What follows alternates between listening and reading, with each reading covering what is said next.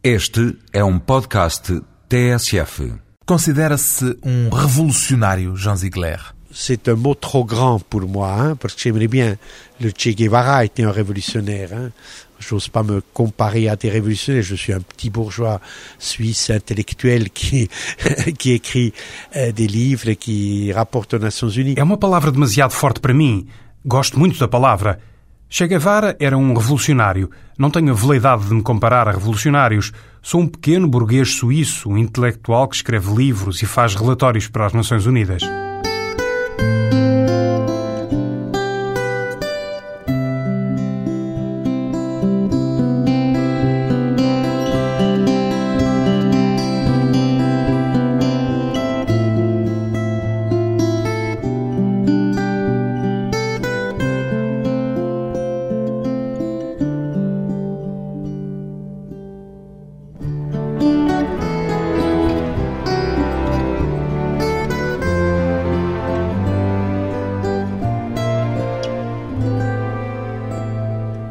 Jean Ziegler, 73 anos, sociólogo. Qual é a sua função enquanto relator especial das Nações Unidas para o direito à alimentação, Jean Ziegler?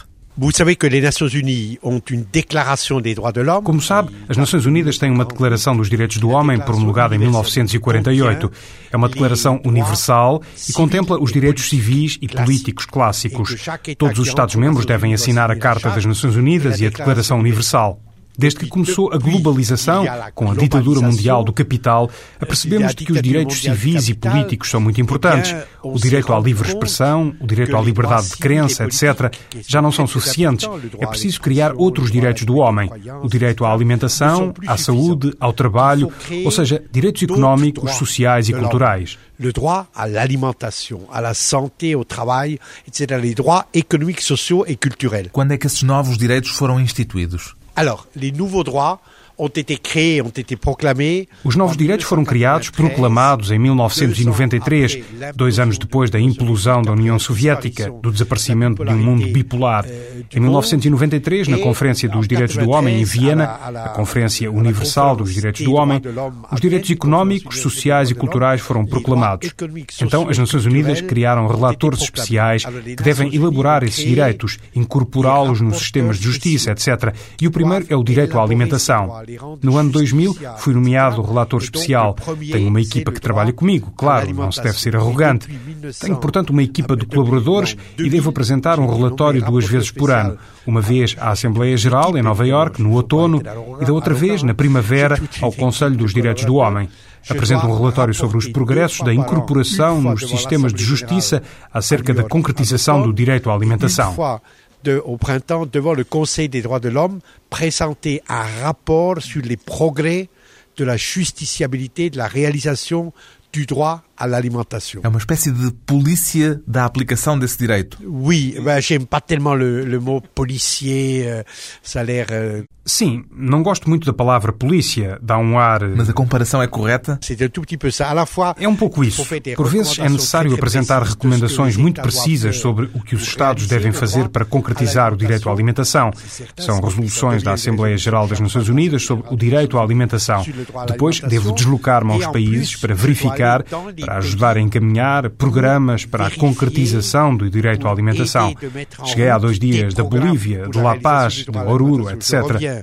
Maintenant, il y a deux jours de la Bolivie, de La Paz et de la Oruro, etc.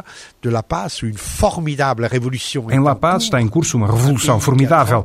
Um país que tem 32% da população em estado de subalimentação grave e persistente e que é o segundo país mais afetado por esse mal, a seguir ao Haiti, na América Latina.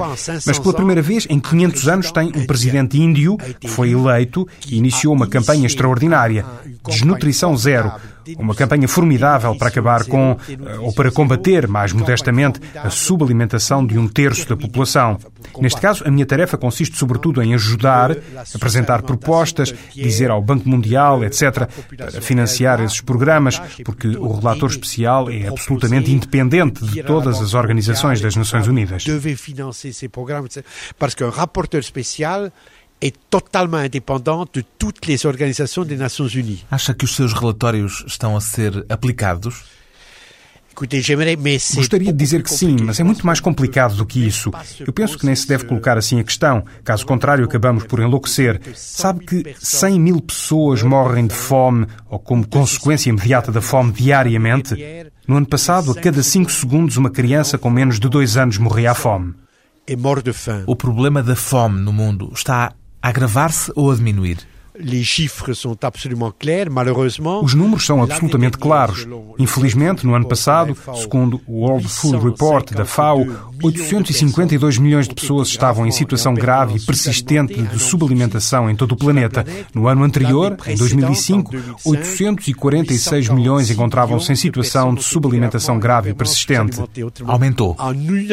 Num ano, mais 7 milhões caíram na catástrofe da subalimentação permanente, prostradas pela fome. E o número de vítimas aumenta de ano para ano. Isto num planeta, ainda segundo afirma o World Food Report, repleto de riquezas. É essa a ordem do mundo.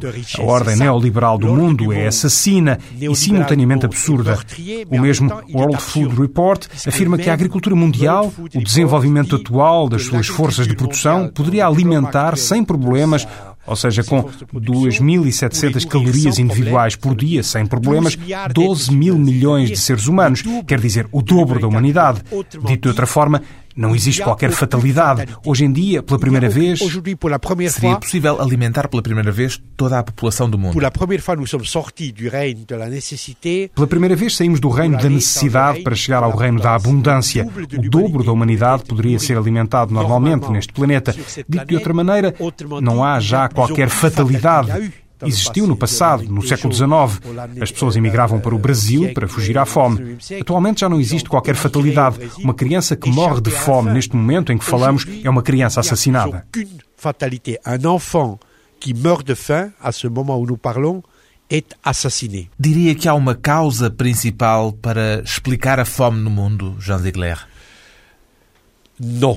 Uh... Não. Perguntei-lhe isto convencido de que me iria dizer que sim, porque no seu livro O Império da Vergonha cita a dívida externa dos países pobres como a razão principal para que continue a existir fome no mundo. Voilà, c'est une, une Je prends une des raisons, mais une des principales. Vous avez tout à fait. É uma das razões, uma das razões principais. Mas o Jean Ziegler, no livro que escreveu, refere com tal veemência à questão da dívida que pensei que a considerasse a causa principal. C'est pas la seule, hein, mais c'est la principale, la dette. Não é a única, mas é a principal. Há outras. A dívida. Vou dar um exemplo. Há 122 países no Hemisfério Sul.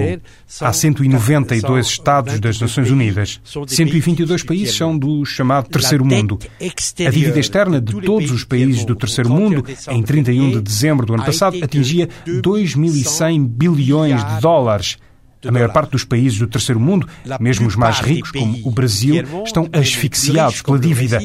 E quando a dívida externa é de tal maneira grande, como nas Honduras, no Bangladesh e noutros países, então o governo, mesmo que seja um bom governo, simplesmente não tem meios, não tem dinheiro para investir na educação, para fertilizantes, para a mecanização da agricultura, etc. Porque tem de pagar com tudo o que ganha nas exportações aos bancos do Norte. Portanto, essa dívida é mortal, tem de desaparecer. Avec ses exportations aux banques du Nord. Donc cette dette elle est meurtrière. Ele doit disparaître. Consideremos, por exemplo, um país como a Coreia do Norte, onde a fome é um enorme flagelo. Qual é o papel da dívida externa nesse caso concreto? Bom, a Coreia do Norte tem 22 milhões de habitantes. Bem, a Coreia do Norte tem 22 milhões de habitantes. É um regime comunista. É uma mera ditadura policial desde 1948, uma dinastia de pai para filho e é um regime absolutamente horrível. É um regime que constrói bombas atómicas, armas atómicas e um terço da população está neste momento numa situação de grave e permanente estado de subalimentação. Então, nesse caso, o problema não tem nada a ver com a dívida. Uh, ce n'est pas la dette ce n'est pas la dette parce qu'ils sont pas dans le système capitaliste. Lá não é a dívida. Não é porque não participam no sistema capitalista. Trata-se simplesmente, é trágico dizê-lo, de algo que se deve a uma tirania obscurantista local, um militarismo comunista, se quiser, que mantém o povo numa situação de exploração total. Nos últimos 12 anos, um quinto da população da Coreia do Norte morreu de fome mort de faim. E no caso de países africanos com governos corruptos, qual é o papel da dívida externa? Non, je vous ai dit, la dette est un, un problème como lhe disse, a dívida é o principal problema. É uma das principais razões para explicar que os países tenham de utilizar o que ganham com exportações de sisal, algodão, etc. O Chad, o Benin, etc. têm que usar os ganhos das exportações para o pagamento dos juros e a amortização da dívida externa. E se a dívida for perdoada, não nos podemos perguntar se esses recursos não acabarão por ser dilapidados pela corrupção? Vous avez absolument raison. La, la, la corruption s'y ajoute. Toda a razão. A corrupção integra-se neste sistema. Não é então por perdoar a dívida externa, em muitos casos, que a fome desaparecerá? Ah, não. Não, não. Les Nations Unies ont développé Não. As Nações Unidas adotaram sistemas de conversão da dívida. Tem razão em insistir neste aspecto. Não se trata apenas de dizer eliminou-se a dívida do Quênia. No fundo, isso seria dar uma prenda aos dirigentes locais. São les pires. São dos piores. Os quenianos? Estão entre os piores, corruptos, malfeitores, entre os bandidos mais assustadores do mundo. Têm fortunas imensas na Suíça, em contas numeradas, protegidas pelo segredo bancário e deixam morrer no norte do Quênia, por exemplo, milhares e milhares de famílias, como acontece precisamente neste momento em que falamos. O perdão da dívida, então, parece não ser uma solução que resolva a tragédia da fome.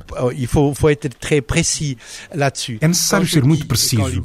Quando eu falo, ou quando certos movimentos sociais católicos, por exemplo, como o Jubileu 2002, exigem a redução da dívida dos países do terceiro mundo, que ela seja totalmente eliminada no caso dos países mais pobres, trata-se da aplicação de mecanismos de conversão da dívida. Quer dizer, em vez de pagar aos bancos do Norte em divisas fortes, propõe-se a esses países utilizarem os montantes libertados que serviriam para pagar a dívida para projetos de desenvolvimento.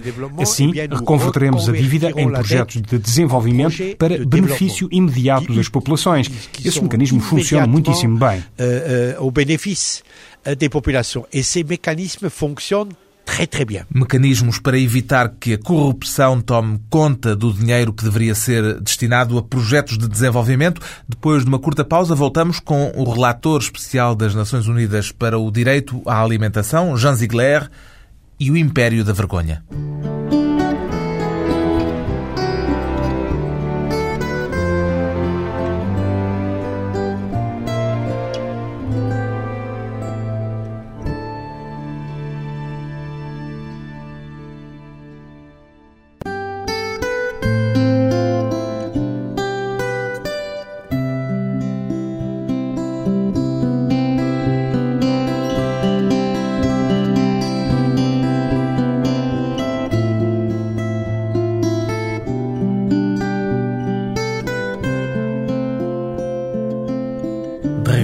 Conversa com o sociólogo suíço Jean Ziegler, o autor do livro O Império da Vergonha. O que é o Império da Vergonha, Jean Ziegler? L'Empire de la Honte, c'est cet ordre du monde o Império da Vergonha, o título do meu livro, é essa ordem do mundo que é assassina e absurda. Mata, mas mata desnecessariamente.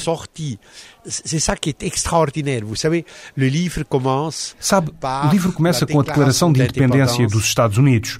Nesse texto extraordinário, a Declaração de Filadélfia de 4 de julho de 1776, que foi posteriormente retomada pelos revolucionários franceses com a Declaração dos Direitos do Homem e do Cidadão, o primeiro artigo fala do direito à felicidade.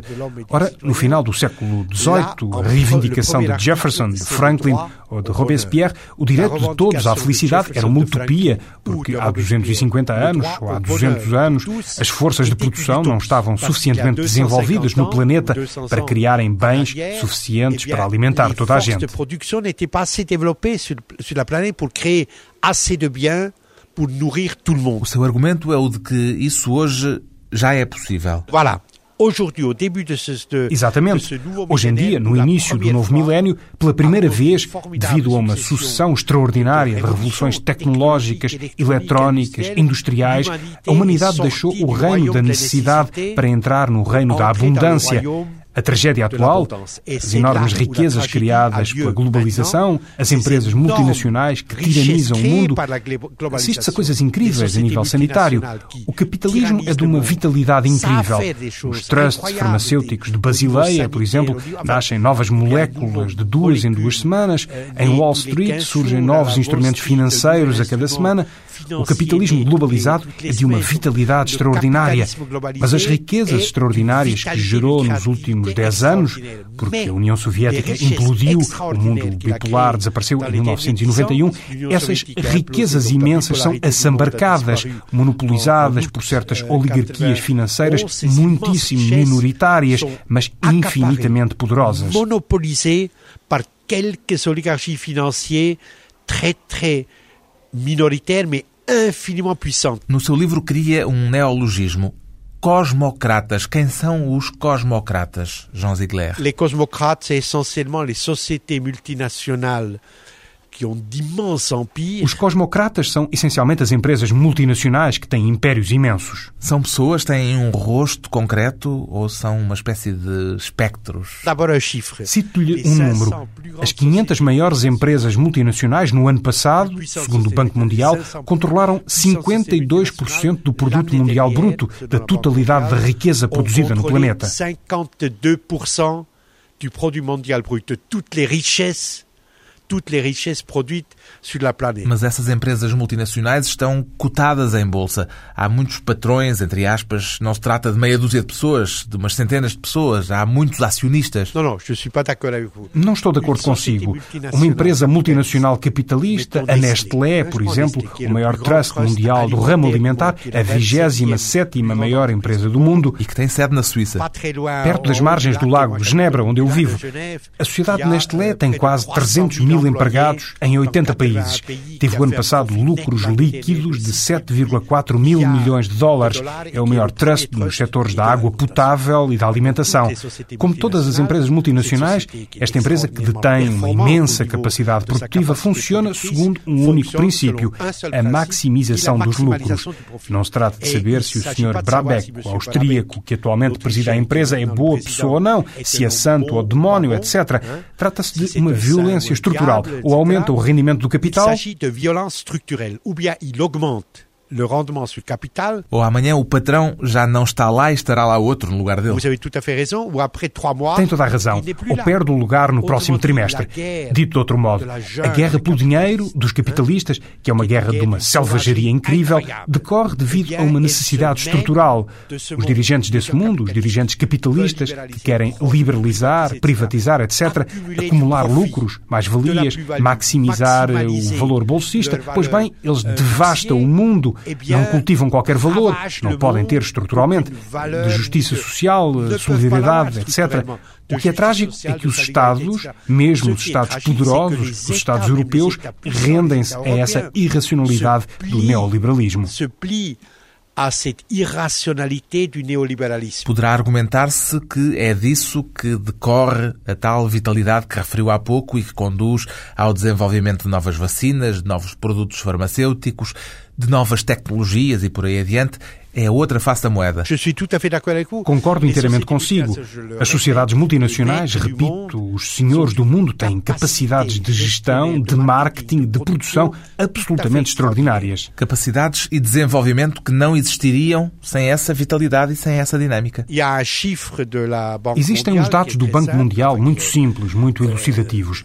Na primeira década da globalização, ou seja, entre 1992 e 2002, um ano após a implosão ilusão da União Soviética, porque até 1991 uma em cada três pessoas vivia sob o regime comunista, quer dizer, tão comunista como eu sou budista, mas enfim, o modo de produção capitalista tinha um domínio regional limitado e depois conquistou o mundo. Ora, na primeira década, de 1992 a 2002, o produto mundial bruto mais do que duplicou o comércio mundial mais do que triplicou e o consumo de energia duplica a cada quatro anos. Portanto, foram criadas imensas riquezas só nestes dez anos, nestes primeiros dez anos da globalização. E isso continua. Mas, simultaneamente, nos países do Sul, contam-se atualmente 6,2 mil milhões de seres humanos no planeta. Há 4,8 mil milhões. Ou seja, dois terços da humanidade vivem no hemisfério sul, no terceiro mundo. Aí as pirâmides de cadáveres ascendem ao céu. Compreende? A miséria, a destruição pela fome, pelas epidemias, pelas guerras de baixa intensidade nunca foram tão horríveis como hoje. A tragédia está no facto de, precisamente na altura em que a felicidade individual se tornou possível na Terra, do ponto de vista material, assistirmos à refeudalização do mundo, à monopolização, à ditadura do capital financeiro mundial. O Jean Ziegler é sociólogo. A sua análise é sociológica, económica ou, sobretudo, ideológica? Le livre, d'abord, L'Empire de la Honte, veut être une arme. O livro O Império da Vergonha pretende, em primeiro lugar, ser uma arma de teorético para compreender o mundo. É também algo de novo. É preciso falar na esperança. A esperança frente a esta ordem assassina. O absurdo do mundo é que há uma nova sociedade civil planetária que começa a nascer. O Fórum Social Mundial de Porto Alegre marca isso. Karl Marx disse: o revolucionário deve ser capaz de ouvir crescer a relva le révolutionnaire doit être capable d'entendre pousser l'herbe.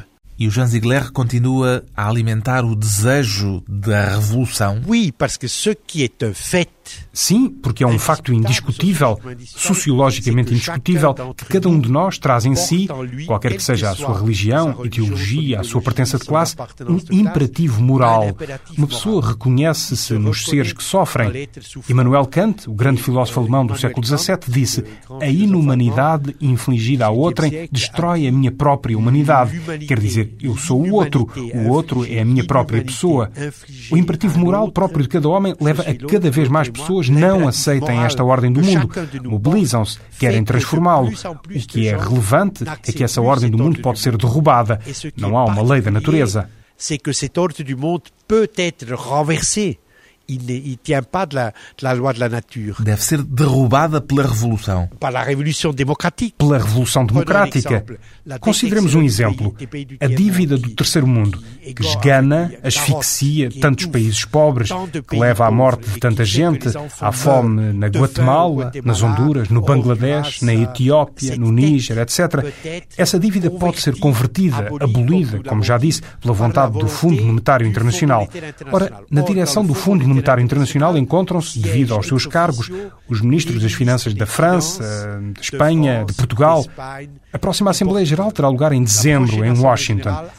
Se no próximo mês de dezembro, em Washington, o ministro das Finanças de Portugal, porque o povo português assim o quer, o Parlamento português assim o quer, a imprensa portuguesa o deseja, votar pela abolição da dívida dos países mais pobres e contra os interesses dos bancos credores do Norte, então poderemos forçar isso des banques créancières du Nord, eh bien, nous pouvons le forcer. Mas isso ainda não aconteceu por estarmos perante pessoas más e imorais, no seu entender? Não, não, não, pas du tout. Je pense que Não, de modo nenhum. Eu penso que num país democrático, um ministro quer ser reeleito e, portanto, age segundo os ditames da opinião pública. A tomada de consciência desta ordem do mundo, a consciência de que esta ordem do mundo é assassina e que pode ser mudada por meios democráticos.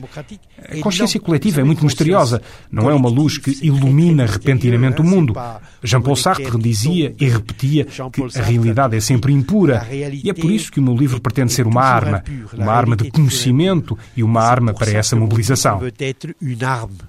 Une arme de connaissance et une arme pour cette mobilisation. Uma arma ideológica, portanto. Não.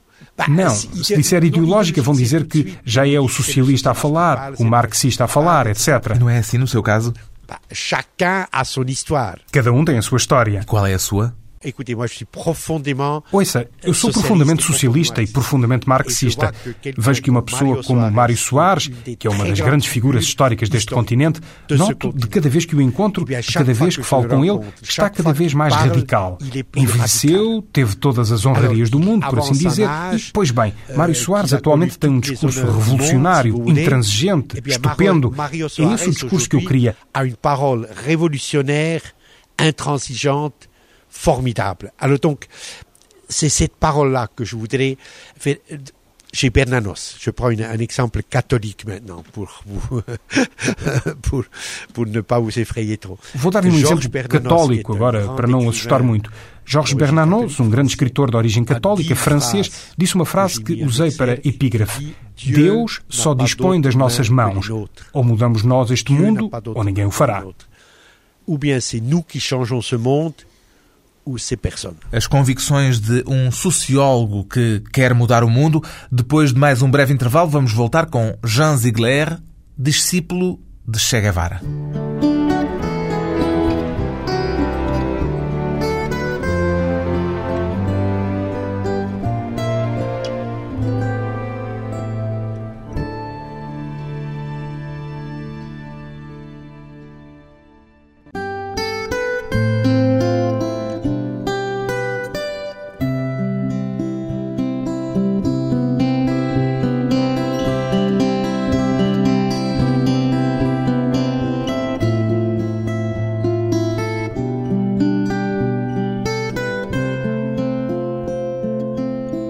Convidado hoje para a conversa pessoal e transmissível o sociólogo suíço Jean Ziegler, relator especial das Nações Unidas para o Direito à Alimentação, marxista convicto, ainda assume Che Guevara como o seu modelo pessoal, Jean Ziegler.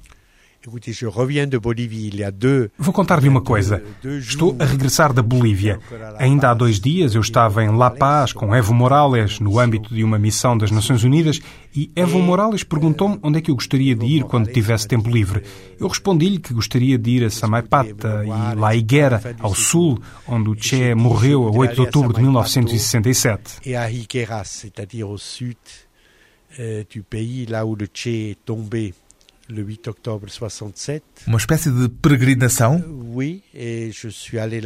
Sim, fui até lá porque o Che Guevara é uma figura. Há milhares de homens, mas ele morreu pelas suas convicções, deu a vida pela justiça social, a solidariedade, a felicidade, por tudo isso. É por isso que o Che Guevara é tão. Pour la justice sociale, la solidarité, le bonheur pour tous. C'est pour ça que le Che Guevara est tellement... Um mito. Uh, non, le, le mythe, c'est quelque chose d'irrationnel. Não, um mito é algo de irracional. É alguém muito importante, concreto. Um símbolo. Oui, Sim, é um sinal. E eu sou um pequeno burguês. Uma vez ele disse-me, sabe que eu fui motorista dele. Moi, j'étais son chauffeur, vous Ah, foi? Oui, oui. En 64, Pois fui. Em chauffeur. 1964 fui motorista dele em Genebra durante 12 dias. Eu era um jovem estudante. Foi quando o conheci. E como é que o conheceu? Bah, écoutez, moi j'ai.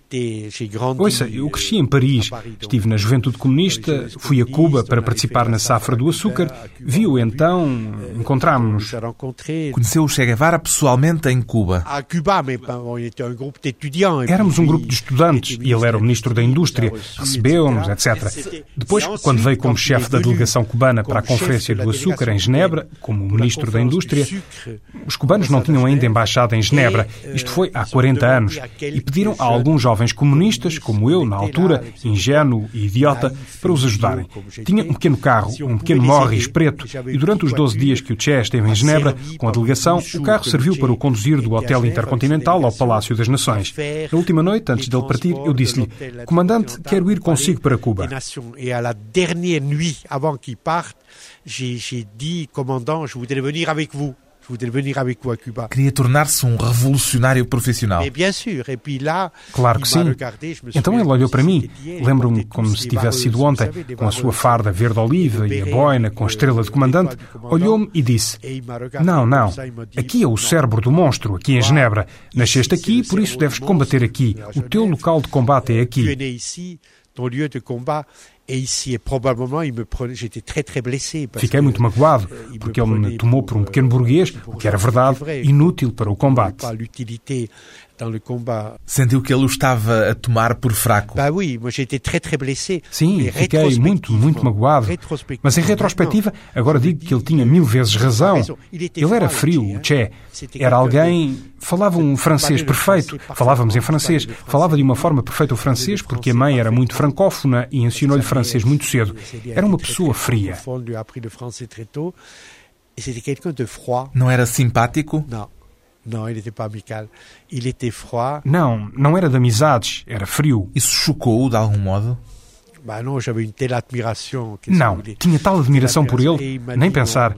Disse-me que não, não vens connosco, ficas aqui, acabou. Ele tinha mil vezes razão, está a ver. O meu valor militar seria nulo, teria morrido há décadas.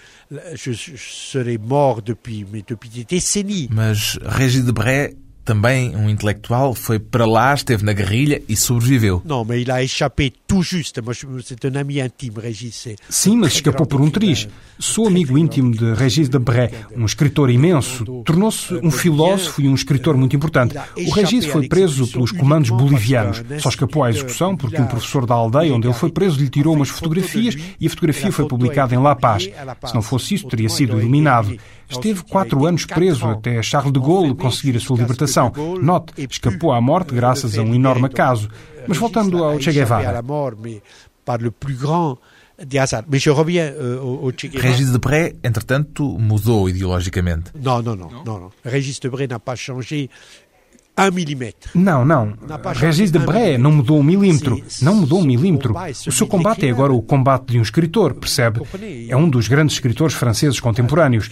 Afastou-se, se quiser, da atualidade e um pouco de Cuba, mas não mudou de convicções. É meu amigo, posso garanti-lo, nem um milímetro. Il n'a pas changé dans ses convictions, c'est mon ami, je peux vous le dire. Un millimètre, un millimètre. Mas voltemos ao Che Guevara. Je reviens ao Che Guevara, il m'a rendu service. Voltando ao Che Guevara, ele prestou-me um serviço, sabe? Em vez de morrer em alguma selva, pude ser um pouco útil. Escrevi livros que incomodaram os capitalistas suíços. A Suíça acima de qualquer suspeita, a Suíça lava mais branco.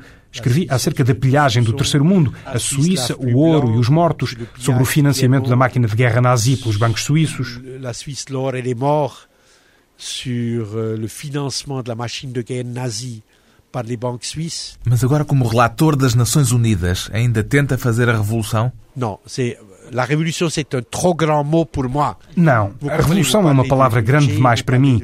Fala-se de Che, de Camilo Cienfuegos, de Hugo Chávez, de Evo Morales. Esses sim são revolucionários, percebe? Eu, digo outra vez, sou um intelectual orgânico dos movimentos sociais. Orgânico des mouvements sociaux. Très bien, mais muito bem, mas os livros podem ser uma arma para a insurreição das consciências. No Parlamento tentei incomodar a oligarquia bancária helvética. Agora, é verdade, como relator especial das Nações Unidas para o direito à alimentação, tenho pelo menos o direito à palavra. Os americanos podem dizer que não existe direito à alimentação, que só existe o mercado, mas eu tenho direito a falar, a dirigir-me à Assembleia Geral, ao Conselho dos Direitos do Homem e sabe-se lá que consequências pode ter um discurso ce qu'une parole provoque. A evolução política em Cuba, aquilo que se passou nos países do chamado socialismo real, não o levaram a rever as suas posições ideológicas, entretanto, Jean Ziegler? Écoutez, l'implosion de l'Union soviétique. Ouça, a implosão da União Soviética em agosto de 1991, para mim, foi uma coisa boa. Em Moscou, eles eram comunistas como eu sou budista. Quer dizer, coisa nenhuma. Era uma ditadura.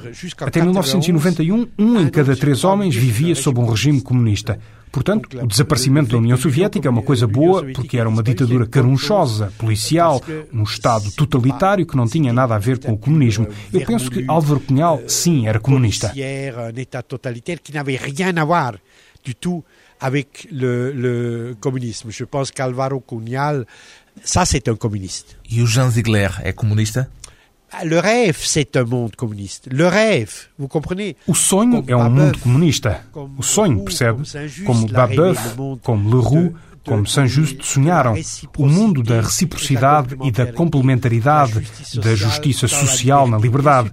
Claro que todos trazemos em nós o sonho comunista. Tenho a certeza de que a humanidade caminha nessa direção, da reciprocidade das consciências, que o fraco não seja esmagado pelo forte, mas antes ajudado pelo forte, que a riqueza formidável que cada qual traz em si seja posta ao serviço dos outros, que o Estado, como força de coação, desapareça um dia e que a ditadura do capital, evidentemente, seja abolida soit, hein, soit mis au service des autres, que l'État comme force de contrainte disparaisse un jour. Tout cela, je crois, et que la dictature du capital, évidemment, euh, soit abolie. Esse credo continua a ser para si realizável. Je crois c'est possible, que l'homme est en route vers sa propre libération. Creio que é possível. Creio que a humanidade marcha rumo à sua própria libertação. O otimismo ideológico de um sociólogo suíço que chegou a sonhar tornar-se guerrilheiro e a quem Che Guevara destinou a missão de combater o capitalismo a partir de Genebra. Jean Ziegler, agora relator especial da ONU para o direito à alimentação, é o autor do livro O Império da Vergonha, edição ASA.